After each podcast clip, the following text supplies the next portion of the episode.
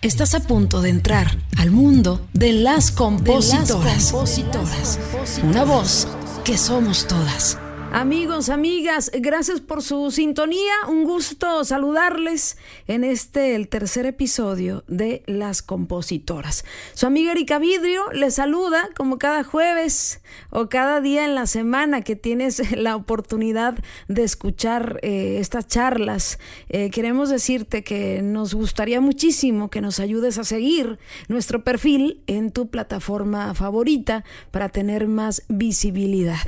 El día de hoy en este este tercer capítulo tengo a una gran invitada, una chamaca, como digo yo, de 18 años apenas, que ya ha sido muy valiente en la vida, que ha tenido momentos complicados que le han dado mucha fortaleza y que en este momento es pionera de los corridos tumbados interpretados por mujeres, porque comúnmente este género de los corridos tumbados o esa mezcla del regional con el urbano, pues está representado por eh, muchos cantantes exitosos, ¿no? Como Nathaniel Cano y otros más, pero ella viene a representar a las mujeres, era necesario ya eh, que una, un sello como Rancho Humilde, ¿no? Le diera la oportunidad a un talento femenino en este género. Así es que la tenemos con nosotros el día de hoy para hablar de su vida, de sus canciones, de su inicio y que sea una inspiración también para todas aquellas que, que están escuchando en este momento. Mi querida Ivonne Galás, bienvenida, gracias por este espacio, mi reina. De nada, pues mucho gusto, me presento aquí con todos. Yo soy Ivonne y pues soy una de las primeras caras femeninas que se ve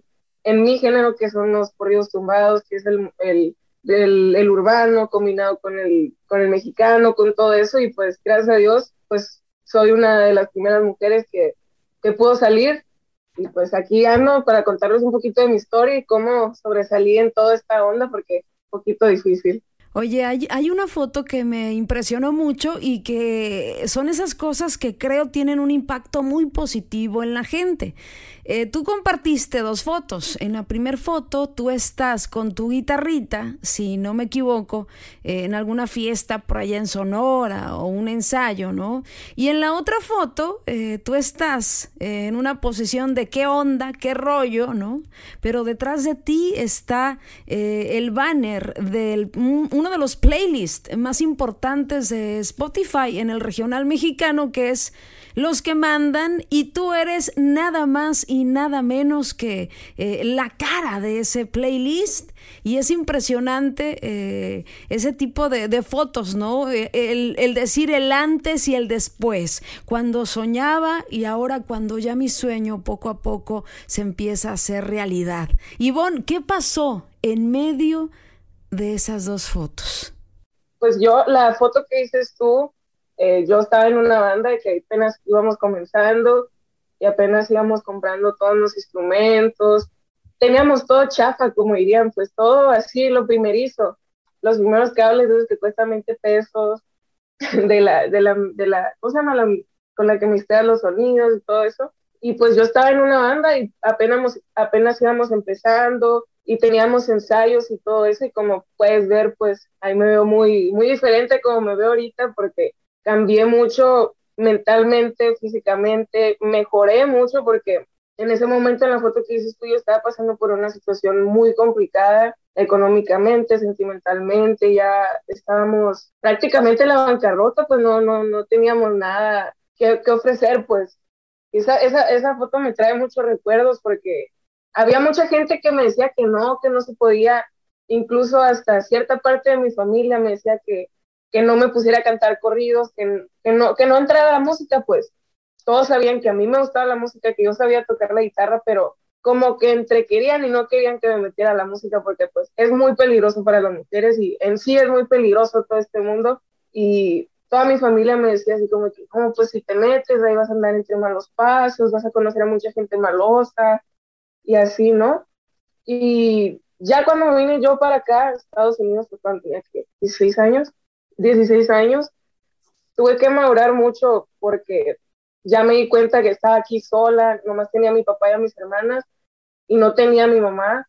Y entonces era como que, wow, estoy sola, solamente tengo a mi papá y a mis hermanas y tengo que hacer las cosas por mí sola porque mi mamá ya no está y no, no tengo esa figura materna, pues que muchas veces es la motivación para algunas personas. Así de que tú le preguntas, oye, ¿por qué haces esto? Y te dicen, yo lo hago por mi mamá, porque mi mamá esté mejor, porque mi mamá tenga su casa. Y pues yo quería hacer eso, pues yo desde que perdí a mi mamá a los 11 años, a mí me gustaba mucho la música. De hecho, yo empecé por ella, porque cuando estaba en primaria no hacía nada en las tardes. A mí no me gustaba los deportes, nada de eso. Yo decía, no, hombre, yo no voy a entrar a talleres de eso. Y mi mamá pues se puso a buscar porque como ella trabajaba mucho desde la mañana hasta la tarde, hasta la noche por ahí, no me podía recoger tan temprano de la escuela, ¿no? Entonces había talleres que, que te podías quedar en la tarde ahí, ¿no? Y había un taller de música. Y me dijo mamá, oye, ¿qué tal si te meto al, taller de música? No, ya que no te gusta hacer tus deportes ni nada, pues te metes al taller de música y nomás aprendes a tocar la guitarra y ya.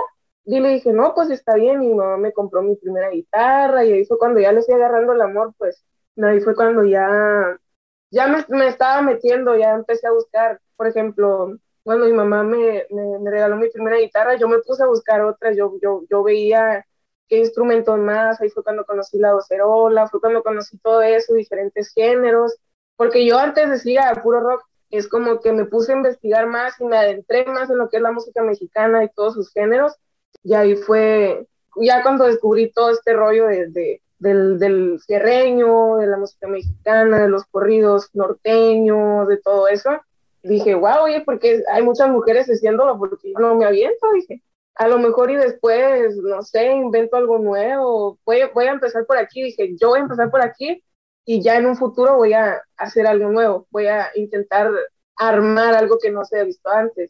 ¿Cuál fue esa primera canción, esa primera oportunidad, eh, Ivonne, eh, que marca el camino de tu carrera artística? O bueno, quizás un debut, ¿no? Ya con este género de los corridos tumbados, a pesar que ya llevabas ahí tus añitos echándole a la música tradicional y, tocando pues en un grupo, ¿no? Mi primera canción, que fue la que grabé con Natanael Cano, este, se llama Golpes de la Vida, que toda la letra, toda la canción la escribí yo y habla sobre mi vida ahí en México, en Obregón. La canción dice que pues pasé de ser cero a, a, tener lo que, lo que quiero, pues, pero lento, pues. Y yo esa canción, yo me acuerdo que la escribí un día que, ya me acuerdo que no teníamos luz, no teníamos internet, y yo no estaba haciendo nada y dije, wow, estoy bien aburrida, ¿qué, qué, qué puedo hacer para que se me quite el aburrimiento? Y pues agarré mi guitarra y me puse a, tocar así tonos a lo loco. Y de ahí salió la canción. Dije, me voy a poner a escribir todo lo que he pasado. Si, si se toca la guitarra, ¿por qué no, no, no puedo escribir una canción, no? Entonces, pues la escribí y me vine para acá. Eso ya es en el medio, ya es cuando ya empecé a crecer, porque me vine para acá a Estados Unidos a, a, pues a estudiar. Yo venía a estudiar, prácticamente yo venía a estudiar, la neta. Y qué difícil, ¿no? A esa edad eh, desprenderte de tu México, de Sonora, de tus amigos y también cargando la, ausencia de tu mamá, que bien eh, o mal para muchos de nosotros, pues sí es eh, un, un, apoyo moral importante, ¿no? Para cumplir nuestros sueños. Me imagino que tú al llegar a Estados Unidos y estudiar, seguiste, ¿no? con esa idea de buscar la oportunidad en grande ya dentro de la música. Como yo dije, no, pues voy a terminar la high school, a ver si se me abren más puertas en lo de la música. Dije, mm. voy a terminarla y a ver de qué hago después. Y de repente, como dicen muchos, se alinean los planetas, ¿verdad? Y sucede algo, algo que te hace eh, conocer eh, al, dueño de, de, Rancho Humilde, un sello tan importante en el género de los corridos tumbados, pionero y muy exitoso, ¿no? Que es Jimmy Humilde, el famoso Jimmy. Cuéntame cómo, cómo surge esa primera conexión y, y el cómo él te escucha, cómo saben de ti. Me tocó vivir por un tiempo en el mismo edificio donde estaban las oficinas de Rancho Humilde. Yo no sabía. Yo no sabía que las oficinas estaban ahí. No sabía. Y fue cuando yo ya venía con la rola del nata pegada en la cabeza, yo, la de la codeína, yo venía cantándola siempre ahí. Dicen que para el narco, siempre la traían. Y entonces, ¿no? Este, un día mi cuñado se encontró al Jimmy en el elevador y le dijo, oye, mi cuñada toca corridos y escribe. Aquí vive, le dijo, y dijo Jimmy, tráigamelo a la oficina, así rápido le dijo, tráigamelo a la oficina y veremos qué, qué onda, ¿no? Y entonces pues canté la canción, la toqué como 10 veces, literal, de lo nerviosa que estaba, me temblaba mucho la voz, estaba muy, muy nerviosa, estaba como que, wow, neta, me está pasando esto, porque pues a mí en el pasado sí me habían cerrado muchas puertas, incluso hasta ciertas disqueras grandes. ¿Pero por qué? ¿Qué, te este decían, Ivonne? ¿Qué te decían? ¿Cuál era el, el, motivo por el cual tú te, te, desanimabas, no? Porque alguna respuesta te, te deben de haber dado, o, o, quizás ese luego te llamamos, ¿no? Sí, ah, ese famoso luego te llamamos, o ahí estamos en contacto, ay, no. Pero este, cuéntame alguna anécdota, alguna anécdota que te haya pasado en ese buscar la oportunidad. Bueno, pues esto fue después de que yo fui a la oficina. Este, me había contactado una disquera grande de aquí de, California, si es muy grande, no voy a decir qué, cuál es, este, pero sí fue como que tenían interés en mí, pero no en lo que traía, me querían amanerar a otra cosa, me querían hacer algo que yo no era, me querían, como por ejemplo, yo tengo una vestimenta muy diferente, me querían como, ¿cómo le digo? Hacerme algo que, que no cheque conmigo, pues. Claro, hay, hay muchas disqueras, ¿no? Que todavía eh, usan mucho ese bracito del marketing y, y que en vez de buscar a artistas auténticos, todavía están con esa idea de fabricar artistas. Yo creo que más en la actualidad, eh, gracias a las redes sociales, la gente ya quiere artistas más orgánicos, más auténticos, ¿no? Y considero que, que bueno, yo creo que, que, en la onda artística, Ivonne, tú puedes eh, negociar un contrato editorial, un contrato de representación, un, un contrato para, no sé, para booking, para ceder ciertos derechos, pero lo que se me hace no negociable en este asunto de la artisteada ¿ah? es el ser tú, el que te permitan ser tú, porque tu historia es válida, porque cada uno es, es y tiene, ¿no? Una historia muy importante, la tuya, perdiste a tu mamá desde muy chiquita, Tuviste que salir adelante con tu jefe, con tus hermanas, eh, visualizaste ya de entrada el hacer algo nuevo y ahora eres pionera también de este asunto de los corridos tumbados. Yo creo que, que la gente quiere eso, quiere artistas de verdad que tengan historia, ¿no? Más que un equipo de marketing que te está diciendo cómo vestirte, eh, cómo hablar, no digas esto, no hagas esto y pues vuelven a, los artistas de, de cartón, ¿no? Me imagino que te sientes ahorita como pez en el agua en ese asunto. Sí, gracias a Dios, pues esta disquera me, me ha dado mucha libertad este, en cuanto con lo que quiero hacer, con lo que quiero grabar, cómo me quiero vestir, cómo me quiero expresar, lo que quiero subir. Nunca me han dicho no a algo que yo quiera hacer, a una idea que yo tenga.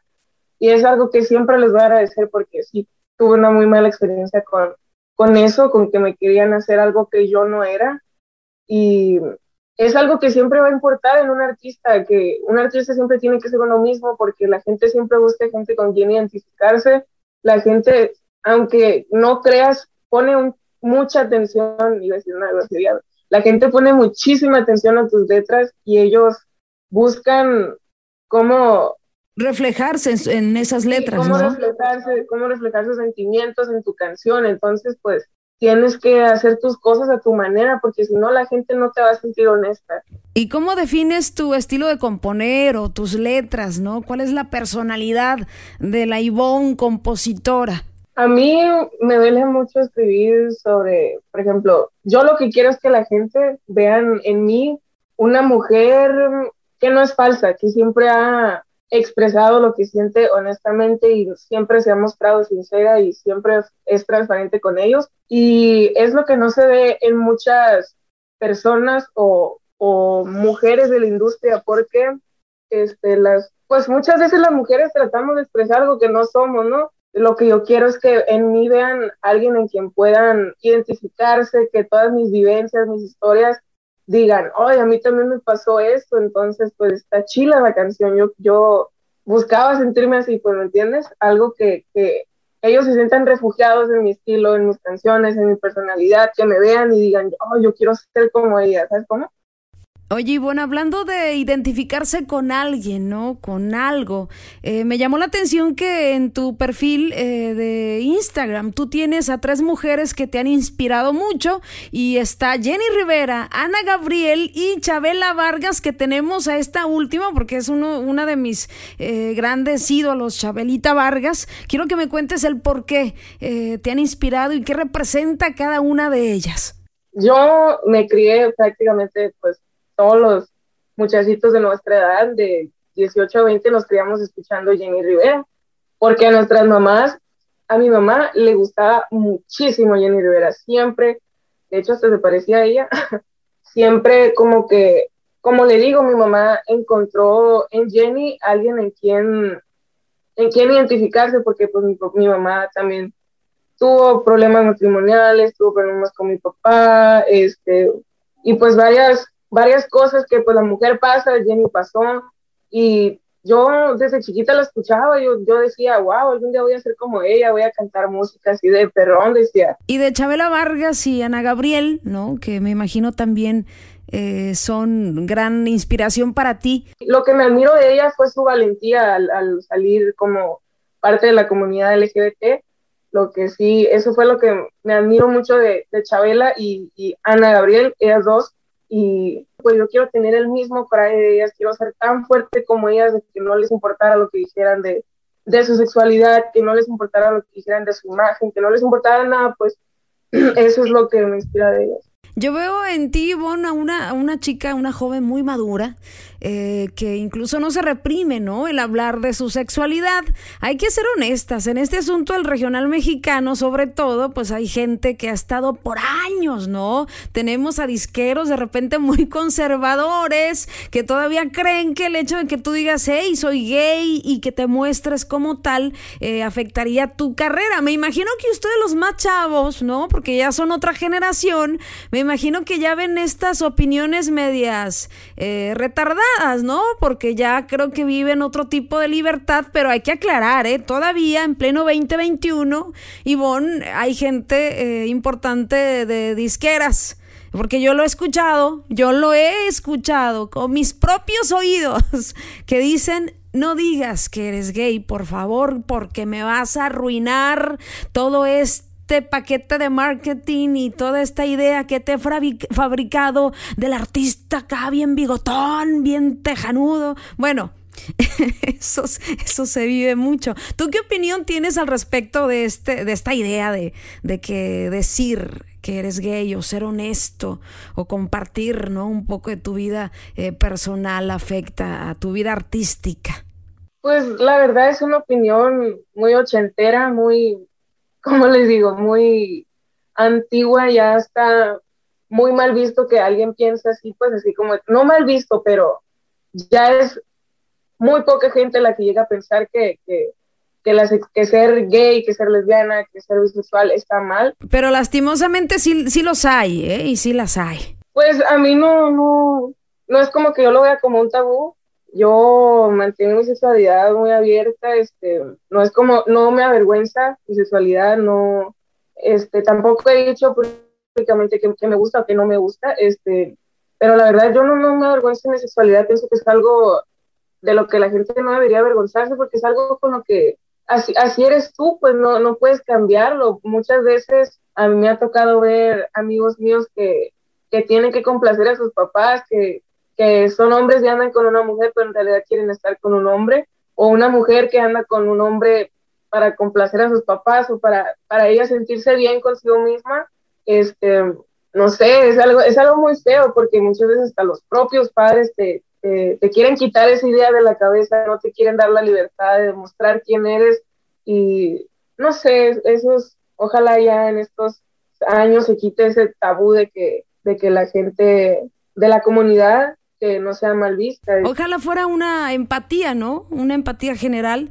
Eh, eso de eh, dejar de escupir, ¿no? Sobre las decisiones personales, eh, sobre el derecho a ser tú, ¿no? Porque creo que más ahorita en las redes sociales, tanta gente que se pone detrás de un teléfono a tirar, ¿no? Odio, a decirte cosas claro que mucha gente no va a estar de acuerdo, ¿no? Pero creo que nos falta un poquito practicar el, respeto. Me imagino que tú como figura pública, ya entrando en grande, ¿no? Estando en las grandes ligas, te ha tocado torear, lidiar con ese tipo de comentarios en, en, las redes, en las redes sociales y solo por el hecho de ser tú, de mostrarte tal cual eres. Pues la verdad, no le voy a decir que, que no me dicen malos comentarios sobre mi físico, porque sí, a mí me han dicho, por ejemplo, por mi forma de vestir, a mí me han tachado de marimacha. La gente mexicana pues tiende a decir, la, la gente mexicana pues no, no, no es muy empática y no sabe lo que la otra gente siente al, al decir esos comentarios, porque pues a mí me, me, hacen muchos comentarios sobre mi cuerpo, como le digo, pues me dicen marimacha, me dicen gorda, lesbiana, todos esos comentarios que, que afectan, pero yo llegué a un punto en el que digo, la gente siempre va a hablar y yo nunca los voy a poder parar. Entonces, pues me tengo que acostumbrar a esto porque pues yo elegí este camino y haga lo que haga, la gente siempre va a dar su punto de vista, haga lo que haga, la gente siempre va a hablar, ni qué hacer, la verdad, ya hay un punto en el que te acostumbras a los malos comentarios y los ignoras y pues ya no, no te importa, yo, yo estoy ahorita estoy en ese punto de que no me importa lo que me dicen porque yo estoy muy concentrada en mi onda y en lo que yo estoy haciendo. Lo mejor de todo es que la, la opinión, la opinión de la gente no detiene, ¿no? La fuerza de tus sueños. Y yo creo que en este primer disco eh, estás demostrando eh, una gran capacidad. Eh, de hecho, es tu primer disco, Ivonne, de estudio, que se llama Voy en Camino. Quiero que me hables de este primer bebé, de este primer disco. Voy en Camino es un álbum que yo estuve planeando desde hace mucho tiempo, junto con mis músicos, junto con mi equipo de trabajo. Y pues voy en camino, así como lo dice, significa que apenas voy en camino a lo que quiero ser, apenas voy empezando, apenas voy arrancando con todo. Y es para que vea la gente que que sí se puede, independientemente si eres mujer o no, que sí se puede, que con perseverancia y todo sí se puede. Quiero que me platiques de esta canción que se llama Ni una más y que voy a recomendar a todos los que y a todas las que nos están escuchando que escuchen este tema que escribió Ivonne que se llama Ni una más y que bueno, eh, da su mensaje muy poderoso, ¿no? El, ser mujer en México ya representa un peligro, Ivonne, somos un grupo muy vulnerable y, y creo que en los últimos años, ¿no? Eh, las estadísticas están cada vez más alarmantes y qué bueno que tú uses tu voz, ¿no? Tu palabra, tu talento para hablar de, de este asunto tan delicado y tan triste. Sí, yo esta canción la escribí la escribí en el, mes, en el mes de marzo, donde están haciendo todas las marchas, están saliendo muchas cosas sobre el feminicidio, de las feministas. Yo personalmente soy feminista, pero no en una mala manera donde odio a los hombres o quiero que todos los hombres se mueran. No, o que creo que todos los hombres son violadores, no, yo no, yo no estoy en ese punto porque hay muchas personas que sí llegan a ese punto de odiar a los hombres, pero no, yo, yo soy una feminista pues pacífica y yo, como le digo, esta canción la escribí en marzo, ya cuando estaba viendo todo esto de, lo, de las mujeres, de los feminicidios, que, de que encontraron a una mujer en una bolsa, encontraron a una mujer en una esquina, y fue cuando la neta me conmovió y me llevó al corazón y yo dije, fuck, si yo no hago algo con mi gente, con mi gente que yo tengo, si yo no les comunico, me da miedo que a algunos de ellos les llegue a pasar esto, que lleguen a pasar por esta situación, les llegue a pasar, Dios guarde con su mamá o con una hermana, con una amiga, con una prima, lo que sea. Entonces yo lo que quiero es comunicarlos de lo que está pasando en México, de lo que está pasando aquí y yo quiero que ellos escuchen, que estén alerta, que tomen sus medidas y quiero que se identifiquen conmigo porque a mí, a mí no, sí me ha pasado que, mm, alguien se quiera sobrepasar conmigo hasta el punto de llegar a la mala, pues me entiendes, así de que, que empiezan a forcejear contigo y te quieren, quieren tenerte pues de una mala manera, pues no la buena. Hay tantos tipos de agresiones que, que físicas, incluso verbales, ¿no?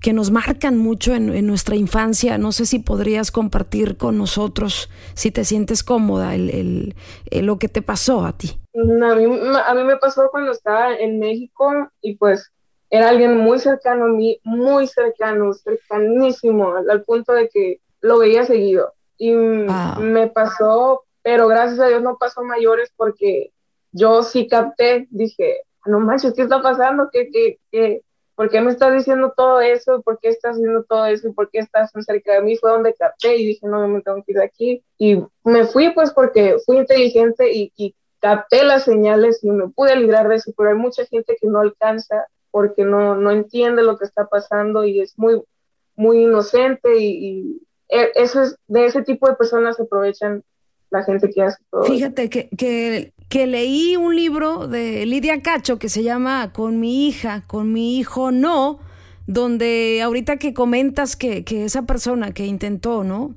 Eh, sobrepasarse contigo, era alguien muy cercano, en este libro, eh, se dice que la estadística está muy clara y muchos que conocen este tipo de asuntos saben que la mayoría de agresores, la mayoría de gente eh, que agrede a menores sexualmente está en el círculo familiar, o sea, tíos, primos, eh, abuelos, eh, padrastros. Eh, es increíble, ¿no? El, el, el asunto, como estamos en, en, un...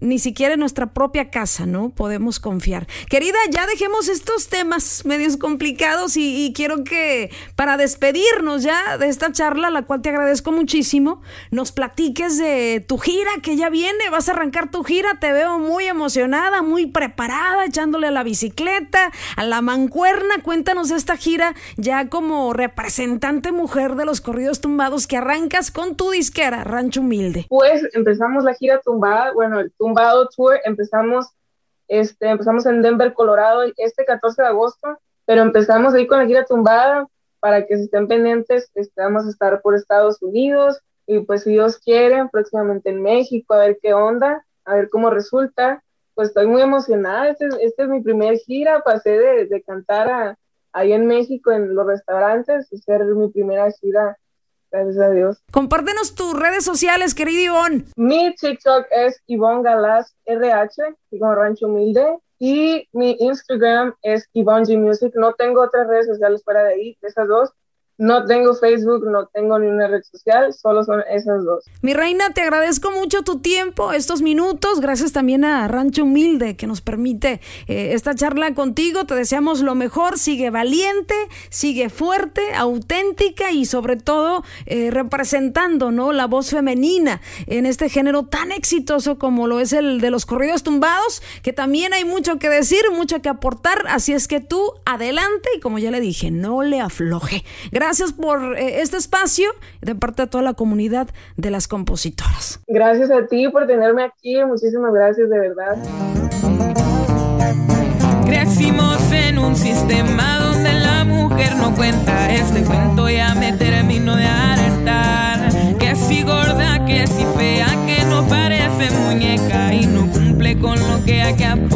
Gracias por escucharnos. Te esperamos el próximo jueves en otro episodio más de Las Compositoras, una voz que somos todas. Recuerda seguirnos en nuestras redes sociales como Las Compositoras y darle seguir a nuestro perfil para tener más visibilidad en este podcast.